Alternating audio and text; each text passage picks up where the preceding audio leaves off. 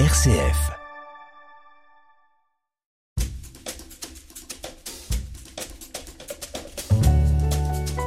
RCF, l'entretien de la semaine. La poésie d'Emily Dickinson danse. Pendant une dizaine d'années, Françoise Delphi a accompagné cette danse en traduisant de l'américain au français les 1789 poèmes d'Emily Dickinson, l'une des plus grandes poétesses américaines du 19e siècle. Diane de Cellier, bonjour. Bonjour Thierry. Vous venez de publier dans la maison d'édition qui porte votre nom Poésie d'Emily Dickinson, illustrée par la peinture moderniste américaine. 163 poèmes d'Emily Dickinson, mis en résonance avec des toiles de grands noms de la peinture moderniste américaine comme Edward Hopper, Georgia O'Keeffe, mais aussi une soixantaine d'autres artistes moins connus du grand public. Alors Diane de Cellier, depuis 30 ans, vous publiez à raison d'un livre par an des grands textes de la littérature mondiale l'épopée de Gilgamesh l'an dernier, la Bhagavad Gita, la Genèse, ou encore la Divine Comédie de Dante. Pourquoi avoir choisi cette année de nous présenter une sélection des poèmes d'Emily Dickinson, qui est une poétesse peu connue en France. C'est une poétesse qui mérite tellement d'être connue et qui est tellement emblématique dans la modernité de son écriture et dans la profondeur de sa pensée qu'il m'a paru indispensable de euh, l'insérer dans notre collection qui quand même s'occupe énormément de, enfin publie énormément de livres sur la spiritualité, la mythologie, les grands textes fondateurs et les grandes pensées fondatrices également. Et également quelques poètes, vous avez publié Rimbaud, vous avez publié La Fontaine. Oui, mais tous ces mm. poètes sont aussi des poètes qui vont beaucoup plus loin que le texte, qui sont dans une recherche très approfondie d'eux-mêmes. Emily Dickinson en est un exemple absolument fabuleux et qui mérite vraiment d'être connu et reconnu euh, en France notamment. Alors avant de parler de sa poésie, parlons de la femme. Euh, vous écrivez Une femme au destin étonnant dans l'Amérique puritaine du 19e siècle. Oui, c'est une femme au destin étonnant parce qu'elle a été élevée dans une famille bourgeoise près de Boston, dans la petite ville de Amherst, et elle allait à l'église, elle allait à l'école. Son père voulait l'instruire, ce qui était quand même rare dans cette euh, Amérique puritaine et, victorienne quelque part, et elle a pu se cultiver normalement. Mais très vite, son indépendance d'esprit et de pensée l'a fait rejeter l'église pas la religion, mais le dogme, la présence à l'église tous les jours, et quelque part, elle préférait faire la messe dans le jardin en regardant la nature se déployer. C'était une femme qui lisait énormément Shakespeare, la Bible, Emily Brontë, d'autres livres, et petit à petit, elle s'est euh, recluse, mais elle s'est concentrée beaucoup plus sur ce travail poétique. Elle écrivait sur des petits bouts de papier sans aucun objectif de publication, mais elle avait besoin de consigner sa vie, ses pensées, ses émotions, et elle a fait ça toute sa vie. Vous dites pas recluse, elle a quand même passé une partie de sa vie enfermée dans sa maison et dans sa chambre. Oui, enfermée dans sa maison, dans sa chambre, dans son jardin, sans voyager, certainement, mais en même temps, elle leur voyait des gens, beaucoup de gens l'aimaient, euh, la contactaient, euh, elle, avait une correspondance très très entretenue avec différentes personnalités, des pasteurs, euh, des philosophes, des auteurs, des écrivains, et donc il venait de temps en temps la rencontrer, et puis elle avait sa famille autour d'elle qui prenait beaucoup de place également. Anna Hiddleston, qui a fait le choix des peintures modernistes américaines dans, dans ce livre, écrit qu'elle avait une relation sensuelle avec le monde. Alors ça peut paraître paradoxal, dans sa maison et en même temps très en contact avec la nature, voire même la mer qu'elle n'avait jamais vue.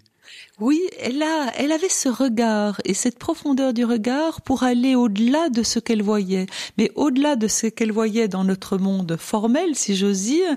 Euh, même si elle observait énormément son jardin, elle a écrit des poèmes magnifiques sur la nature, l'herbe, les grenouilles, les papillons, la brise, tout ce qui touche à la nature. Mais en même temps, elle était très attirée par la mer qu'elle qu'elle qu'elle voyait à l'intérieur d'elle-même, qu'elle imaginait ou dont la symbolique l'attirait euh, fortement.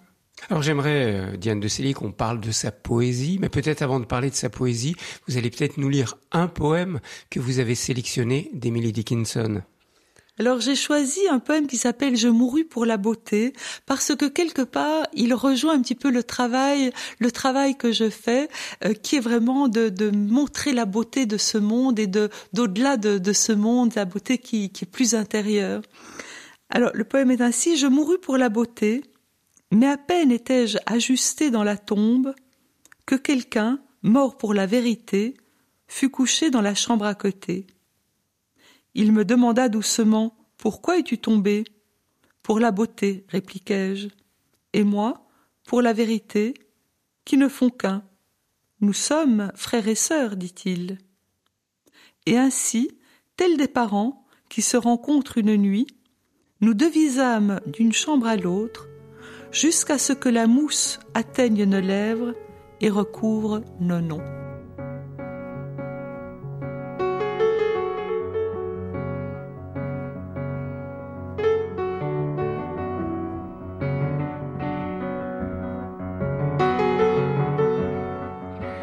On l'a remarqué dans ce poème, la mort est présente, très présente, même quand elle parle de vie, quand elle parle d'amour, quand elle parle de beauté, de, vérité.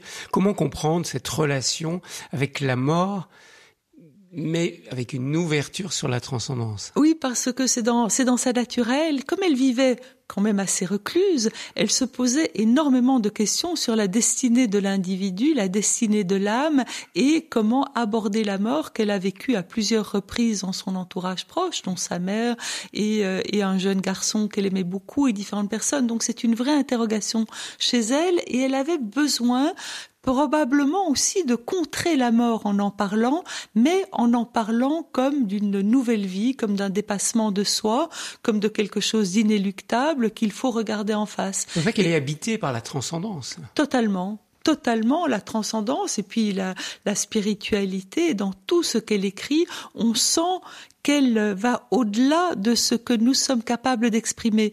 Quand elle travaille ou s'intéresse aux émotions, on, il y a une, une profondeur dans sa réflexion et elle arrive à dire avec des mots ce que nous ressentons et que nous n'arrivons pas à exprimer.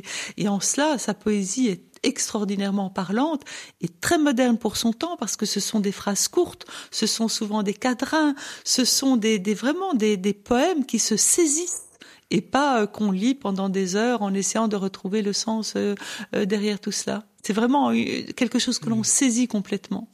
L'actrice et chanteuse Lou Doilon, à qui vous avez demandé la préface de ce livre, a écrit ceci. Lire Emily Dickinson, c'est découvrir un monde auquel on n'a pas ou plus qu'on a le sentiment d'avoir connu, d'avoir perdu, un Éden duquel nous avons été bannis. Elle a tout à fait raison. Elle a tout à fait raison.